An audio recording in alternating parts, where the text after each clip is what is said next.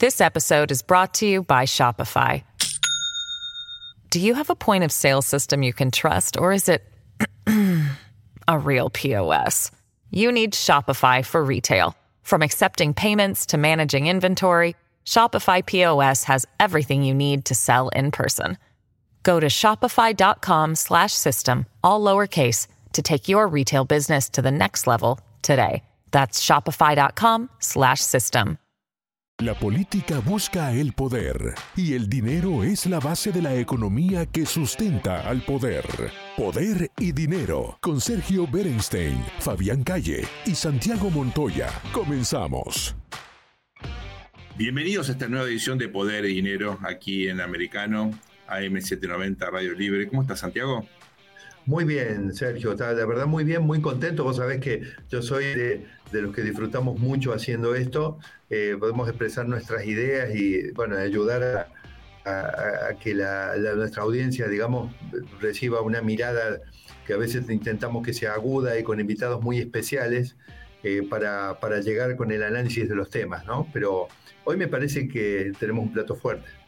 Tenemos una sorpresa al público porque invitamos nada más y nada menos que a Gaby Pero Ustedes la conocen porque eh, es una de las estrellas de este medio eh, y ya, bueno, en este año que venimos trabajando creo que hemos desarrollado un vínculo de amistad y de respeto mutuo. ¿Cómo estás, Gaby? Un placer tenerte con nosotros.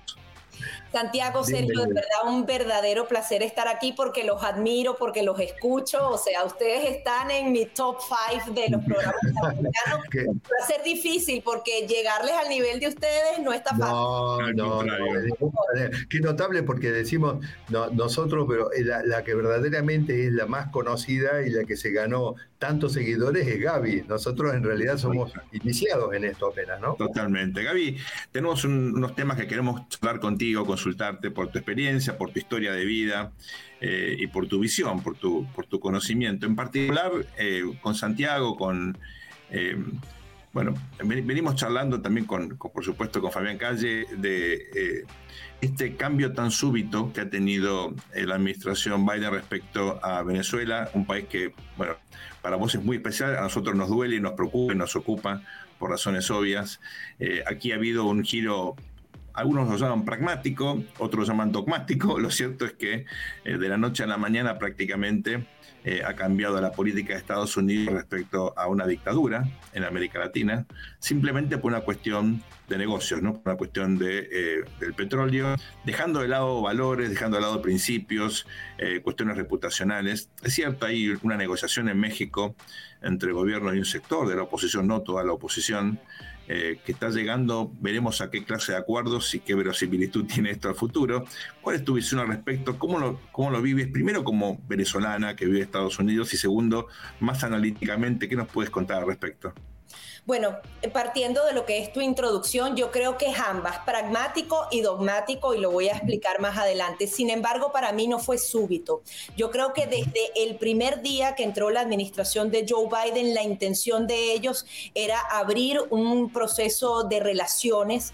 Sin embargo, a ellos se les complicó en el mes de marzo, la primera vez eh, que visitaron Venezuela cuando tenían una excusa perfecta, que era justamente el tema de la invasión de, Rusia a Ucrania, porque los senadores, no solamente los republicanos, sino los demócratas, fueron muy tajantes en eh, justamente plasmar la realidad. Es una negociación contra un régimen terrorista, narcotraficante, que adicionalmente no te va a suplir de petróleo de la manera en la que tú quieres o lo hará a un nivel muy, muy bajo. Tomando entonces en cuenta eso, ellos se la venían, tuvieron que esperar esas elecciones de medio término y aquí entra un elemento político que da mucho dolor porque dicen que al eh, los republicanos haber arrasado en Florida, ese público es justamente el que contiene este tipo de políticas estadounidenses, eh, ellos ya la tienen como perdida y por tanto podría ser aún más agresiva esa apertura con el régimen de Nicolás Maduro. Un régimen que apenas esta semana, según informes de Inside Crime, se dice que se convirtió en el cuarto productor de droga a nivel mundial. Entre el 10 y el 20% de la droga del mundo está circulando a través de nuestro territorio. Y estamos hablando de diálogo. Abrieron la frontera con Colombia y las rutas normales, lo tuvo que reconocer Gustavo Petro, no existen para ellos. Siguen 200 trotarchas ilegales en donde hay más de, no sé, 600 millones en comercio ilegal de contrabando y así se quiere quedar Venezuela. Entonces, cómo hacer una negociación política ante todos esos escenarios. No sé si ustedes quieren que vayamos puntualizando uno a uno para, para ir haciendo la dinámica, porque son muchas cosas, ¿no? Sí, claro. Gaby, eh, con Santiago y con Fabián tenemos una visión crítica de lo que pasaba previamente. Yo creo que eh, no, fue exitosa la experiencia de Guaidó. Eh, la oposición en Venezuela es corresponsable, de no, no totalmente, obviamente, hace lo que puede, pero es corresponsable también en algunos casos por haber estado demasiado cerca del gobierno eh, chavista, del gobierno de Maduro, en otros casos por tal vez posturas demasiado rígidas en algunos momentos. Lo cierto es que eh, eh, esto no nos gusta, lo anterior tampoco, por ahí es una visión demasiado desapasionada la nuestra. ¿Qué, qué nos puedes decir al respecto?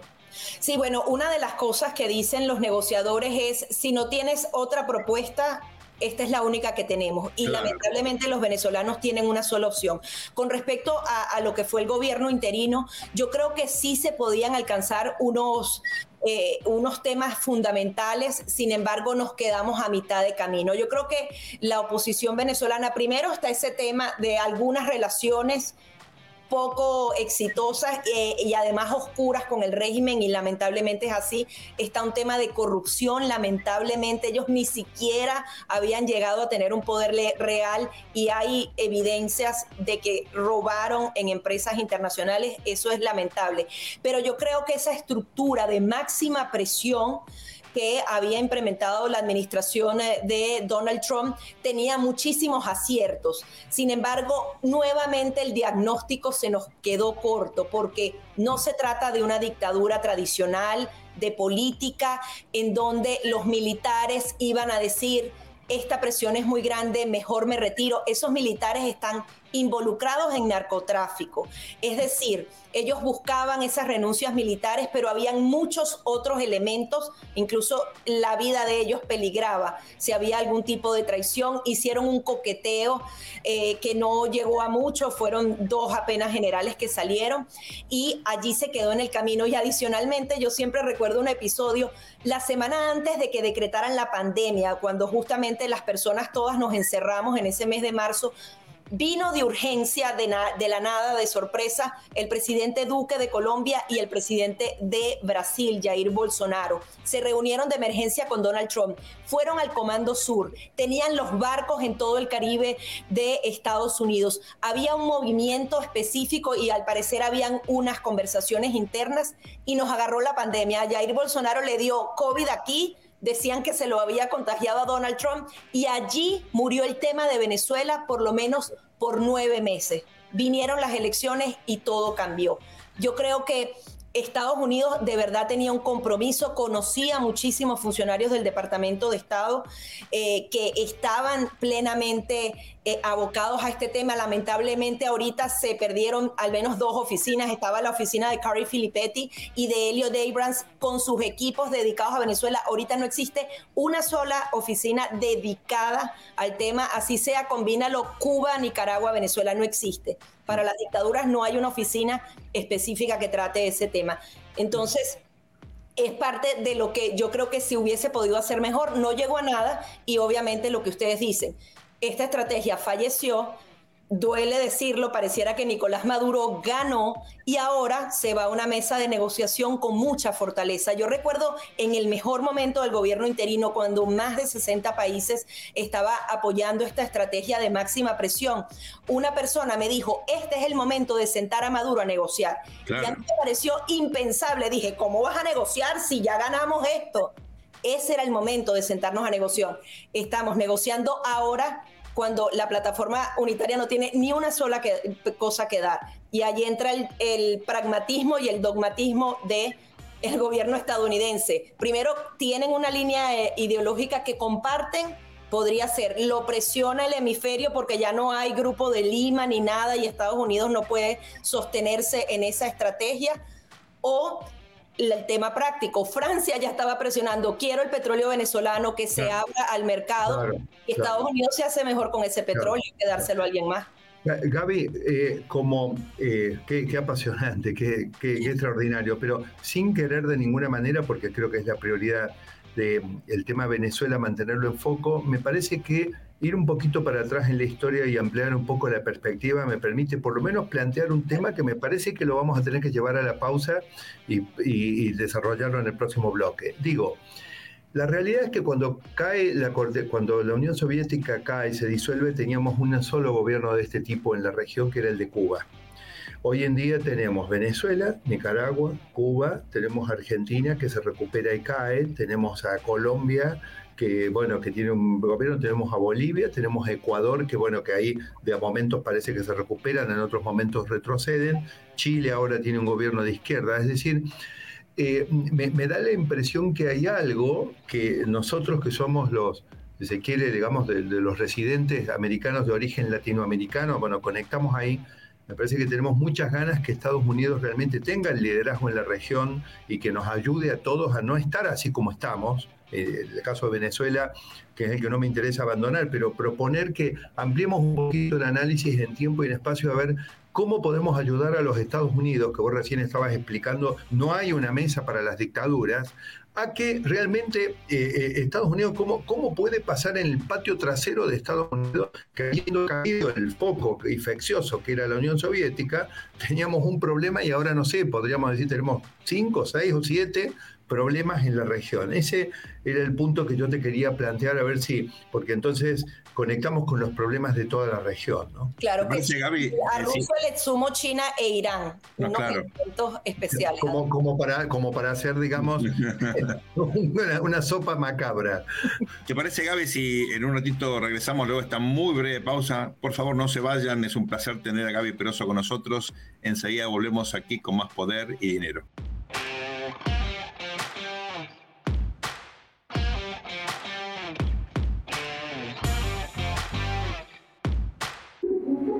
En breve regresamos con Poder y Dinero junto a Sergio Berenstein, Fabián Calle y Santiago Montoya por Americano.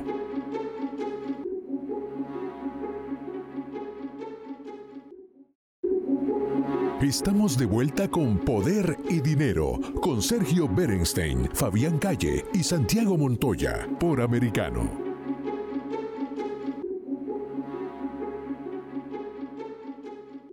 Más y nada menos que Gaby Peroso. Gaby, gracias por acompañarnos. Eh, Santiago dejó una inquietud pendiente, ¿no? Y es eh, a casi 30 años de la caída de la Unión Soviética, veníamos con un problema serio en la región que era Cuba, hoy tenemos muchos problemas en la región y, tú le agregaste no solamente eh, ese hecho de tener estas, neo, estas nuevas dictaduras o democracias frágiles y eh, muy volátiles, sino encima la presencia de otras dos potencias extranjeras que han ganado y siguen ganando terreno en la región como China y, como Irán, ¿verdad? toda la intervención bien específica y detallada que hizo Gaby, que me parece que seguramente debe haber problemas similares en otros países, lo que me hace pensar es cómo se puede ayudar a que los Estados Unidos lo hagan mejor para que no tengamos estos problemas en la región.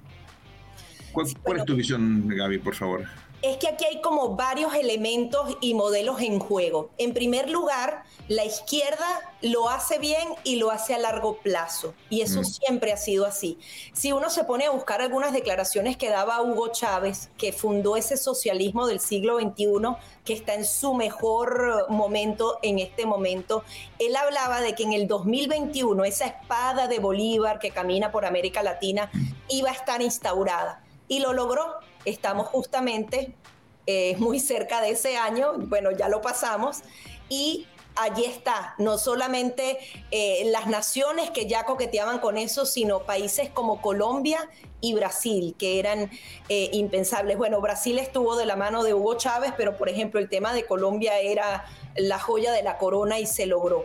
Y se logra primero porque ese foro de Sao Paulo, de todas esas organizaciones, trabajan a largo plazo y lo van haciendo y van minando los países.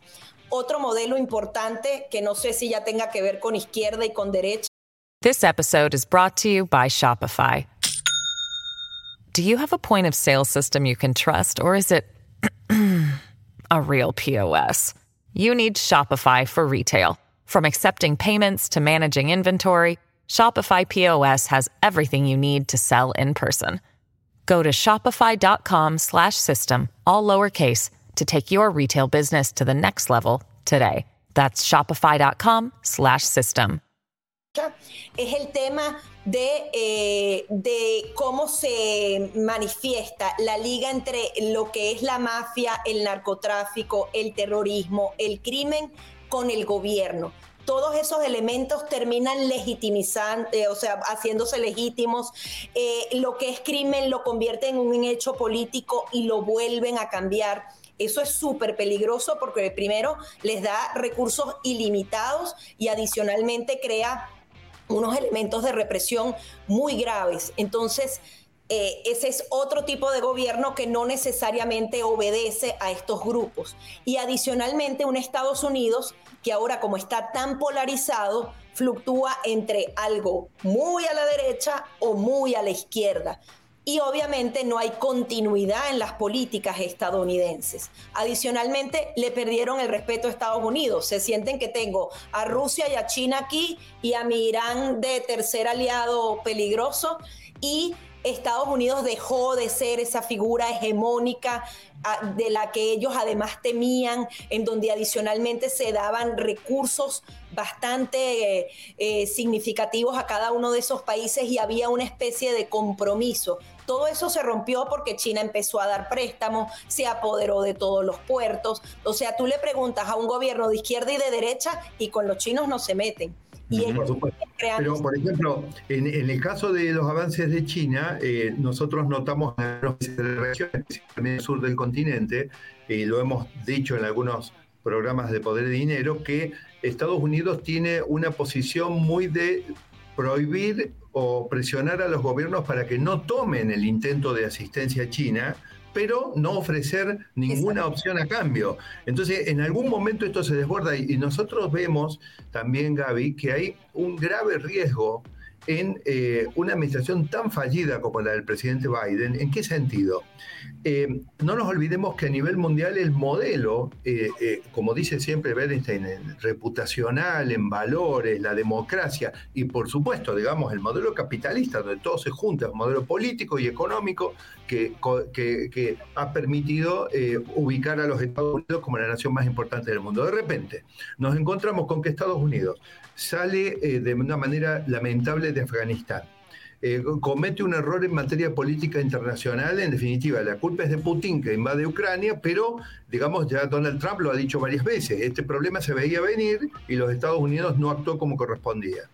Posteriormente China, China avanza por todos lados y recién parece que Trump es el que se da cuenta que había que hacer algo con China. Encima ahora tenemos inflación, y se viene encima un problema de recesión que ya está empezando a impactar en la calidad del empleo. Entonces, ¿cuál es el modelo que nosotros tenemos para mostrarle a los países de la región frente a los cantos de sirena de, eh, de Irán eh, y de todos estos países de China, digamos, que vienen con su eh, carpeta bajo el brazo? Y vos dijiste algo sensacional recién. Cuidado que estos tienen políticas de largo plazo. Vos no podés ser errático para combatir este fenómeno que infecta todo el continente. Estados Unidos actualmente no tiene una política para Latinoamérica sólida y con mediano y largo plazo. Lo vimos en la cumbre de las Américas. Estuvieron fluctuando y adicionalmente los países se pusieron de acuerdo, imagínate, en torno a Venezuela, un López Obrador que no es un líder regional ni mucho menos, le terminó deshaciendo esta cita hemisférica y Estados Unidos quedó descolocada y, de una manera tan burda, porque al final eres Estados Unidos. No están dando propuestas en la región, lamentablemente. Ese es otro de los grandes temas. Este, se hacía antes a través, no sé, ustedes lo sabrán mejor, el Banco Interamericano, habían propuestas. Es decir, estaba aquí en la licitación los chinos, pero los estadounidenses estaban compitiendo. Eso parece que dejó de suceder. Y China adicionalmente todo abaratado, todo todo fácil, porque justamente ellos entienden que tienen que tener ese mapa, que cuando uno lo ve, ese mapa de satélites y puertos, ves cómo tomaron toda la región y es peligrosísimo. Entonces, Estados Unidos se le agotaron las propuestas, siguieron dando dinero como para combatir el tema de la migración, pero ya sin, sin algo sólido y no hay una política. Y adicionalmente, la política que podían tener por ejemplo, con casos como Nicaragua, Cuba y Venezuela se le disolvió. Si con la Organización de Estados Americanos se llegaban casi a los votos, pero no se llegaba a una carta democrática ni nada, en este momento es cero. Es cero porque los votos están en contra. Se quedan, no sé, Estados Unidos, Canadá y Paraguay de un lado y los demás para el otro. Entonces, eh, no hay política y adicionalmente la realidad lo sobrepasó. Y también todavía no tenemos una definición de por lo menos la administración de Joe Biden hacia dónde va porque sigue diciendo que la política de paz total es buena para Colombia. Realmente eso es bueno para Colombia. Quiere más apertura con Cuba, más apertura con Venezuela.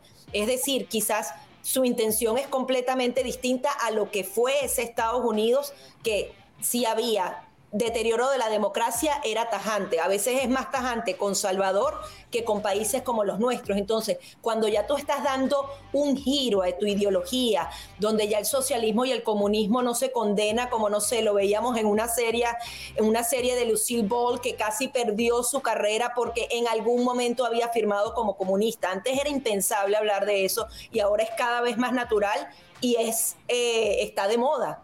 ¿Qué les pasa a los demócratas, Gaby? Porque cuando nosotros éramos chicos, por ejemplo, eh, uno veía a los Estados Unidos eh, y bueno, uno decía, hay republicanos, hay demócratas, por ejemplo, a mí no me, no me simpatiza los aumentos de impuestos y todo eso, entonces prefiero los republicanos, pero los demócratas iban más o menos en un mismo rumbo de país, ¿no es cierto? Y ahora de repente los demócratas eh, es como que fueran, como que han sido contaminados por ideas socialistas, comunistas. ¿Qué está pasando? Mira, eh, tal cual. yo quisiera como que rescatar, no todas lo, son progresistas y liberales y, y, se van a este lado. Lo que pasa es que también yo creo que esto es como un movimiento mundial. Todo este tema globalista del Foro Económico Mundial ha impactado en todos los países y va calando muy bien. Así como nos pasó aquí en Latinoamérica, esas tendencias son líneas globales que establecen unos negocios bastante jugosos y unas ideologías que adormecen a las sociedades. Entonces es una fórmula bien interesante y yo creo que esta fórmula eh, la está adoptando parte del Partido Demócrata y van jugando internamente. Si pierdes, los progresistas deberían estar más. Ahora el nuevo Speaker of the House, el nuevo Nancy Pelosi, es un hombre muy progresista y seguramente la discusión interna fue ahí como Joe Biden no lo está haciendo bien, en teoría es esa figura de centro, nos toca a nosotros eh, demostrar y vamos a ver si ese candidato va a ser así. Ojo, Estados Unidos se ha polarizado muchísimo. O sea, a veces uno oye las dos cosas y dice, Dios mío, que venga un tercer partido que le ponga orden a todo esto, porque entonces mientras estos se vuelven más liberales, los otros también van a extremos. Entonces, todo eso daña. Y a mí lo que me preocupa es que lo veo como en, mis, en nuestros países. Estamos satanizando todo, todo está gravísimo, ninguna institución sirve y cuando tú rompes esa línea de cosas que siguen siendo fuertes en Estados Unidos, puede venir cualquier cosa. Y así pasa en otros países. No, nos falta, Sergio, para otra, para otra entrevista, la contraparte de todo esto en la reconfiguración del poder económico y financiero de los Estados Unidos en mundial, ¿no? Sin duda, Gaby, estamos súper agradecidos por tu generosidad, por tu aporte. Eh, ojalá podamos volver a charlar contigo prontito. Te mandamos un fuerte abrazo. Ustedes no se vayan, volvemos enseguida con más poder y dinero aquí en Americano, AM790 Radio Libre. Gracias. Muchas gracias. En breve regresamos con Poder y Dinero junto a Sergio Berenstein, Fabián Calle y Santiago Montoya por Americano.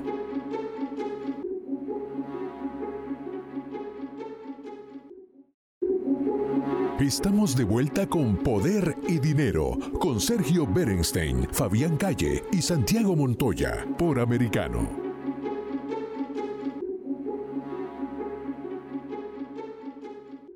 Bienvenidos a este nuevo bloque de Poder y Dinero aquí en Americano Media.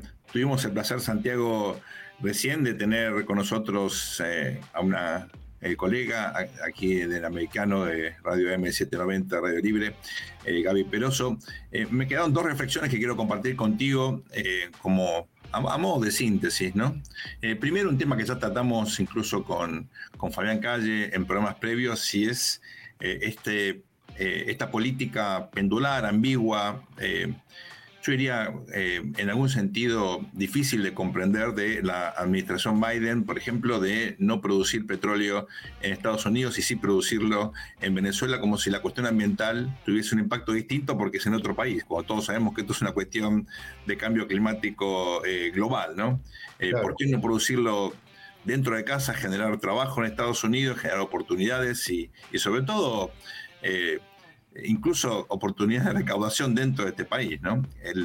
Tiene un potencial espectacular en materia petrolera eh, y por tal vez eh, la presión de los grupos eh, demócratas pro medio ambiente, que aparte aportan mucho en las campañas, bueno, se prefiere hacerlo en Venezuela o, por ejemplo, tener un acuerdo con Arabia Saudita, con costos no menores en materia reputacional y de ambigüedad en política exterior, ¿no? O sea, es como que la política doméstica predominara por sobre los intereses nacionales de Estados Unidos en materia de política exterior, generando externalidades negativas muy significativas en materia reputacional eh, para un país que es crucial eh, como Estados Unidos. ¿no? Punto número uno. Y punto número dos, eh, yo creo que enfatiza esta idea de que desde el punto de vista político, electoral, bueno, lo que pasa en política exterior tiene menos impacto localmente que lo que pasa en política doméstica, ¿no? Como si, eh, por lo menos en la visión de la Casa Blanca, el impacto electoral que esto puede tener en estados donde la comunidad latina es significativa, como la Florida u otros, ¿no? Porque cuando uno ve el electorado de origen hispano, cada vez más significativo en Estados Unidos, bueno, como que eso tiene, eh, curiosamente, menos importancia relativa que eh, satisfacer la capacidad de presión de grupos eh, como los que supuestamente defienden el medio ambiente, eh, que claramente no lo hacen porque en todo caso lo defienden dentro de Estados Unidos y no en el resto del planeta, porque independientemente de lo que ocurra con la producción petrolera, el petróleo hace falta y por algo eh, está este acuerdo con Venezuela para autorizar la producción de empresas norteamericanas allí, ¿verdad?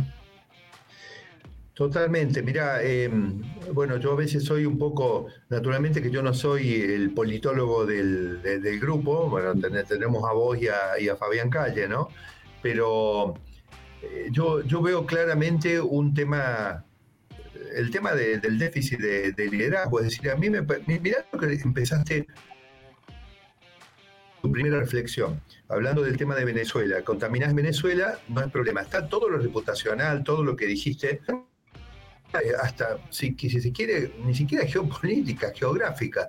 ¿A qué distancia está Venezuela de los Estados Unidos? es decir, de última, está bien, estamos de acuerdo, es una agenda globalizada, pero eventualmente estamos en los Estados Unidos y algo ocurre, no sé, en Australia, en una de esas menos eh, el impacto eh, no, es tan directo. Pero lo que ocurre en Venezuela, llega a haber un derrame de petróleo en Venezuela, están en el mismo Golfo de México prácticamente, este, llegando a las costas de Texas, de Florida. O sea, ¿de qué estamos hablando? Em, ¿qué, está pasando acá? Después, eh, el tema reputacional. Yo creo que en, varias entrevistas de distinto tipo hemos hablado de me, los traen de nuevo a, la, cabeza. Uno de los temas es eh, qué significa ser líder. Una de las cosas que significa, uno de los atributos del liderazgo es, bueno, tener cierta capacidad de anticipar lo que viene o lo que va a ocurrir. Además, si vos sos líder en los Estados Unidos, eh, tenés un desafío mucho más grande que un líder en otro país, porque los Estados Unidos lidera el mundo, pero hay una cosa que vos tenés resuelta, resuelta, podés influir sobre cómo va a ser el futuro mucho más que cualquier otro líder en otro país del mundo, porque vos sos los Estados Unidos. La pregunta es, ¿Vos crees, comprendés que los Estados Unidos es el país más importante del mundo? ¿Comprendés el papel que toca jugar? ¿Vos entendés que el poder que no se ocupa lo ocupa otro? Y que después no solamente en la base de prohibiciones no acuerdes con China, no aceptes la influencia rusa, no aceptes el gas ruso, no aceptes que China que China haga tal otra, solamente prohibiendo eso no se va a poder ejercer el liderazgo. Es decir, los espacios que dejes vacíos, en algún momento alguien los va a ocupar. Es lo que están tratando de hacer los chinos. Y si querés que te diga algo, si eh, el liderazgo norteamericano no se recupera, eh, lamentablemente esto va a pasar y hasta los entiendo a los chinos. Es decir, vos tenés que ocupar el espacio y tenés que ejercer ese liderazgo.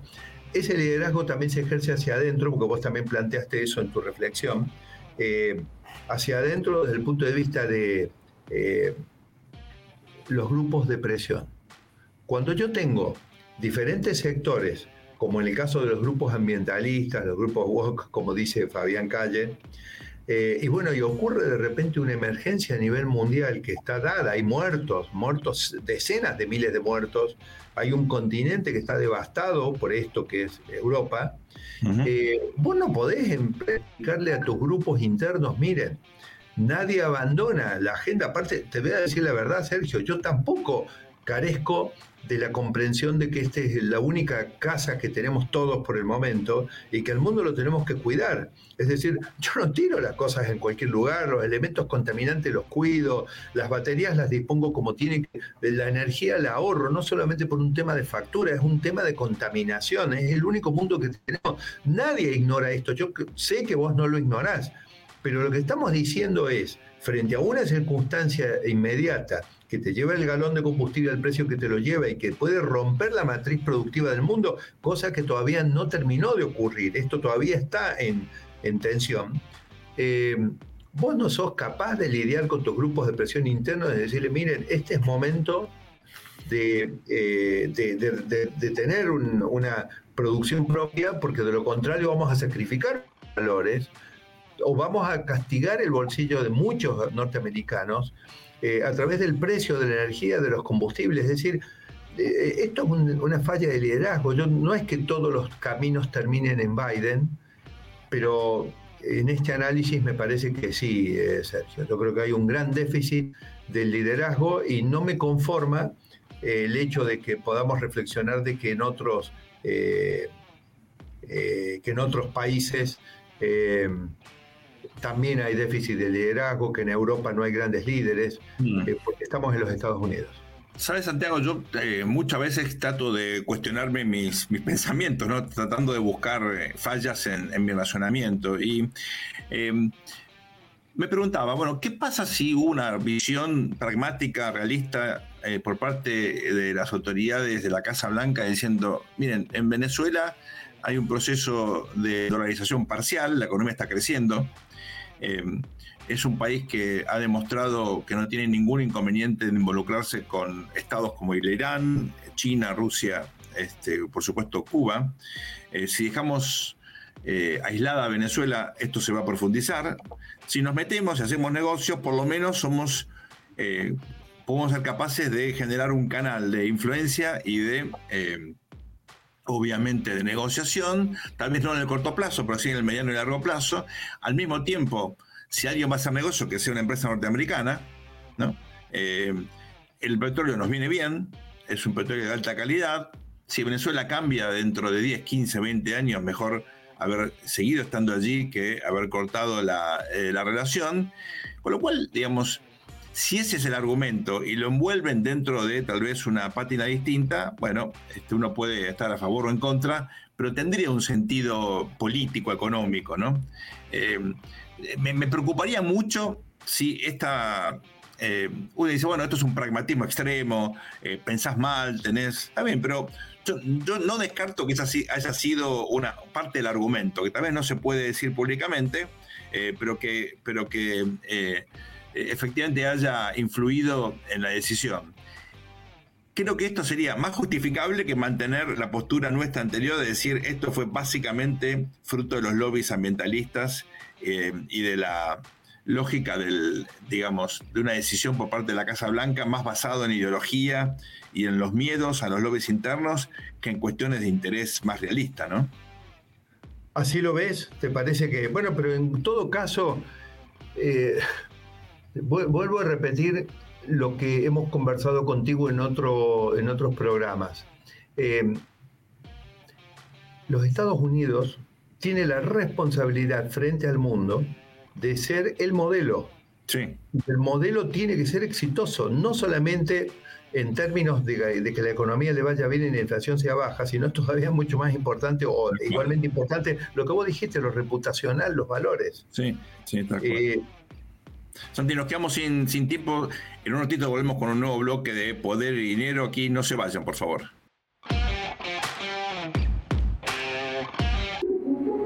En breve regresamos con Poder y Dinero, junto a Sergio Berenstein, Fabián Calle y Santiago Montoya, por Americano.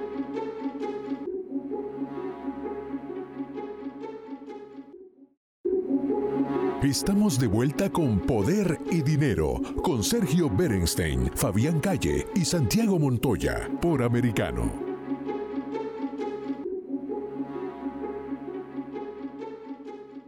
Bienvenidos a este cuarto y último bloque de Poder y Dinero aquí en Americano AM790 Radio Libre. Santiago, eh, siguiendo... los gustos hay que dárselos en vida, ¿no? Sí, por supuesto. Siguiendo con esta reflexión, eh, a partir de la charla que tuvimos con, con Gaby Peroso y lo que veníamos charlando en el, eh, en el bloque anterior, a modo de síntesis, ¿no? Si es que, que vale el esfuerzo. Pero yo diría, indudablemente coincidimos en que no hay una política eh, estratégica, una visión de conjunto de Estados Unidos para la región. Y cuando te falta una estrategia, bueno, aparecen cuestiones de corto plazo, eh, reacciones a veces espasmódicas, cuestiones que tienen que ver con la coyuntura, que justifican decisiones que cuando uno lo mira después en una línea de tiempo, te pone de manifiesto que claramente eh, estamos frente a cosas que tienen tal vez más costos que beneficios, que responden a algunos grupos de presión, que muchas veces son decisiones que técnicamente nosotros llamamos los segundos o terceros mejores, ¿no? Second best, third best, ¿no? Son en el mundo de subóptimos que caracteriza la política pública, uno termina tomando muchas veces, te ha pasado seguramente como funcionario público en alguna oportunidad, no hacer lo que querés, hacer lo que podés, y a veces lo que querés está condicionado por un conjunto de presiones. Algunas son visibles, otras seguramente no. Eh, y esto explica un poco, creo yo, la política en general de Estados Unidos respecto a América Latina y en particular eh, eh, en el caso de, Venezuela y esta nueva aproximación respecto del petróleo. Dicho esto, dicho esto, no deja de tener consecuencias políticas enormes, enormes, enormes, enormes, tanto dentro como fuera de Estados Unidos, y no deja de generar eh, me parece a mí, más costos que beneficios en términos de mediano y largo plazo. ¿no? Son dos cosas diferentes. Uno puede entender la lógica de decisión, pero uno no puede embarazarse de la cosa. el gran beneficio, Sergio, a ver si, esto te, parece, el gran beneficio en realidad es poner sobre la mesa lo que ha sido eh, la política de los Estados Unidos hacia la región, en particular, digo, ¿no? Porque para el resto del mundo, nosotros hoy me parece que nos hemos concentrado bastante en Estados Unidos en la región. Yo creo que Estados Unidos hay muchísimas cosas que ha hecho muy bien, o si querés las más importantes, porque si no, no sería el país más importante del mundo hoy, a pesar del avance chino y de los problemas que hemos tenido recientemente. Claro. Pero eh, también sabemos que históricamente en la región Estados Unidos yo diría que lo que ha pasado es que no ha sido una gran prioridad. Estados Unidos se ha consolidado como la potencia mundial y en cierta medida se ha relajado. Bueno, es mi patio trasero, nadie se va a atrever. Y bueno, a estos eh, finalmente si no los acomodo con un par de cachetadas y ya está. Ahora, ¿qué pasa? Que Estados Unidos, bueno, hoy tiene que compartir esferas de poder con otras potencias. Eh, eh, que el ataque a las Torres Gemelas indudablemente durante más de una década eh, le cambió totalmente la prioridad a la política norteamericana e incluso lo distrajo de su liderazgo mundial y lo llevó a, eso, digamos, a esa, a, esa, a esa guerra. Y en definitiva todo esto me trae a la cabeza eh, una, algo que tengo incorporado desde siempre, que es siempre el que tiene un acierto estratégico eh, está en mejor posición que el que eventualmente está equivocado en la estrategia o no la tiene clara, pero tiene aciertos tácticos. Entonces, eh, Gaby Peroso dijo eh, estos tipos saben muy bien a dónde quieren ir. y los Estados Unidos tiene lo que vos acabas de decir, es decir, esta vez voy para allá, todo un enfoque táctico en el corto plazo, este, vengo, hago esto, hago lo otro, y en definitiva no, no, no, termina teniendo una política estratégica. Y cuando el otro tiene política estratégica y vos no tenés, eh, todo tiene que salir mal. Para mí eso explica que en la región hayas tenido eh, en la región hayas tenido eh, eh, el avance, antes tenías el problema de Cuba y ahora tenés varios Cubas. Y vamos llegando al presente, ya lo que explicó Gaby, me parece que la, la, última etapa de la administración Biden es la composición final. Lo, que, lo que explica Bernstein, porque el petróleo, me conviene un poco de petróleo, abandono todas las banderas, todos los valores, hago ese negocio y, y pones frutilla al postre a un desaguisado que en realidad, por distracción estratégica, por otras prioridades, eh, eh, termina eh, explicando por qué cae la Unión Soviética, teníamos un problema en la región y ahora tenemos seis o siete definitivamente. Eh, le agregaría eso, eh, los problemas domésticos de muchos países de la región. Nosotros somos argentinos, conocemos por, trabajo, por afinidad a otros países de la región. Y es cierto que hay tres elementos que a mí me preocupan, que tal vez no son los únicos, pero son característicos de, nuestras regiones, de, nuestros países en la, América Latina. Uno es que eh, la democracia, bueno, eh, avanzó muchísimo en los últimos 40 eh, años, tal vez eh, hasta el momento en el cual efectivamente, ¿no? Con, Bolivia, Venezuela, Nicaragua ahora en una situación tan compleja, El Salvador también, aunque con un gobierno de, derecha, ahora uno ve a la democracia sufriendo una enorme fragilidad, ¿no? Pero de todas maneras el avance en México, por ejemplo, del proceso democrático, en Brasil, en Argentina, en Colombia, Chile, Perú, eh, Ecuador un poquito antes, Uruguay siempre fue más democrático. Es, una ola significativa, pero es una democracia que tiene enormes falencias, ¿no? que tiene eh, problemas de fragilidad, partidos políticos muy endebles, fragmentados, volatilidad en los partidos, sistemas electorales que generan dudas. Eh, es decir, hay todo un capítulo por resolver, punto número uno. Punto número dos, aparatos estatales muy ineficientes, incapaces de brindar eh, bienes públicos en calidad, en cantidad, muchas veces con una carga tributaria alta, como ocurre en Brasil o en Argentina, pero que no eh, se traduce eso en, buenos eh, bienes públicos, sobre todo, pero no únicamente la cuestión de la seguridad pública, ¿no? que es fundamental. y tercero y no menor, economías de mercado que nunca han funcionado del todo bien, aún en países donde funcionaban relativamente bien. Tiene el sentido, como Chile en su momento, de no generar suficientes oportunidades de movilidad social ascendente. ¿no? Por ahí mejoró la cuestión de la pobreza, pero no la cuestión de la inequidad. Y es cierto que para muchos sectores acceder a una educación de calidad, a una salud de calidad, incluso vivienda, era una utopía, a pesar de que por ahí tenían empleo, ¿no? Pero volvemos a las políticas de desarrollo. Cuando fue el caso de Europa, cuando Estados Unidos consolida, primero fue el tema militar, pero eso lo tenés que sostener. Digamos, me refiero a la Segunda Guerra Mundial vienen las instituciones, viene el plan de reconstrucción europea. Eh, e, eso era una gigantesca deuda que en la medida en que realmente fue un elemento importante para el desarrollo y para el modelo capitalista con los rasgos europeos, Estados Unidos terminó financiándolo, bueno, fue lo que apalancó eh, eh, el resurgimiento de Europa y la actual Unión Europea.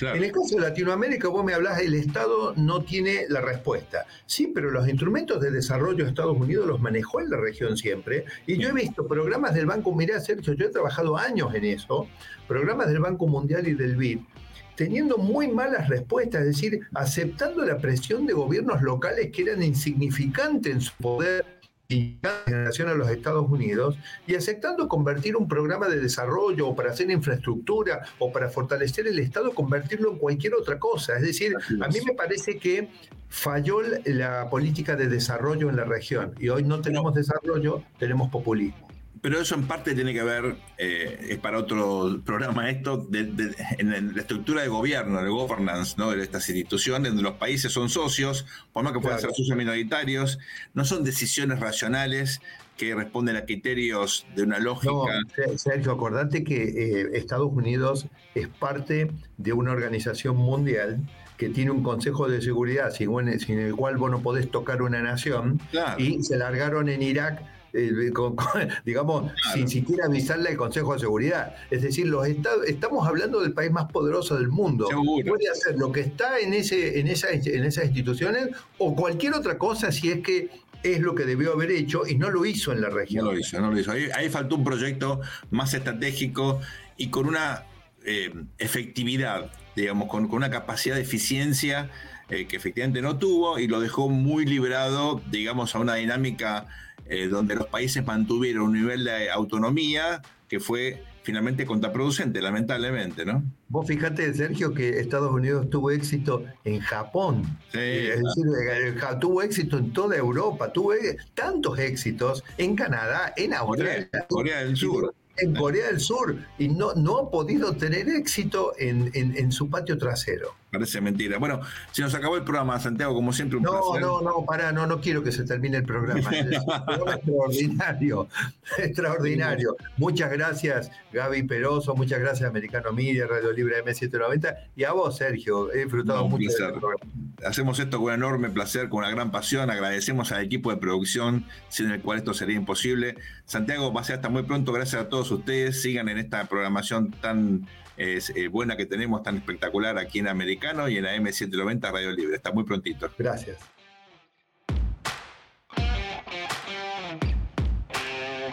El análisis sobre el poder y dinero concluye por hoy. Seguimos con los cálculos y proyecciones para ofrecerles nuevas herramientas que les ayuden a tomar mejores decisiones. Hasta el próximo programa por Americano.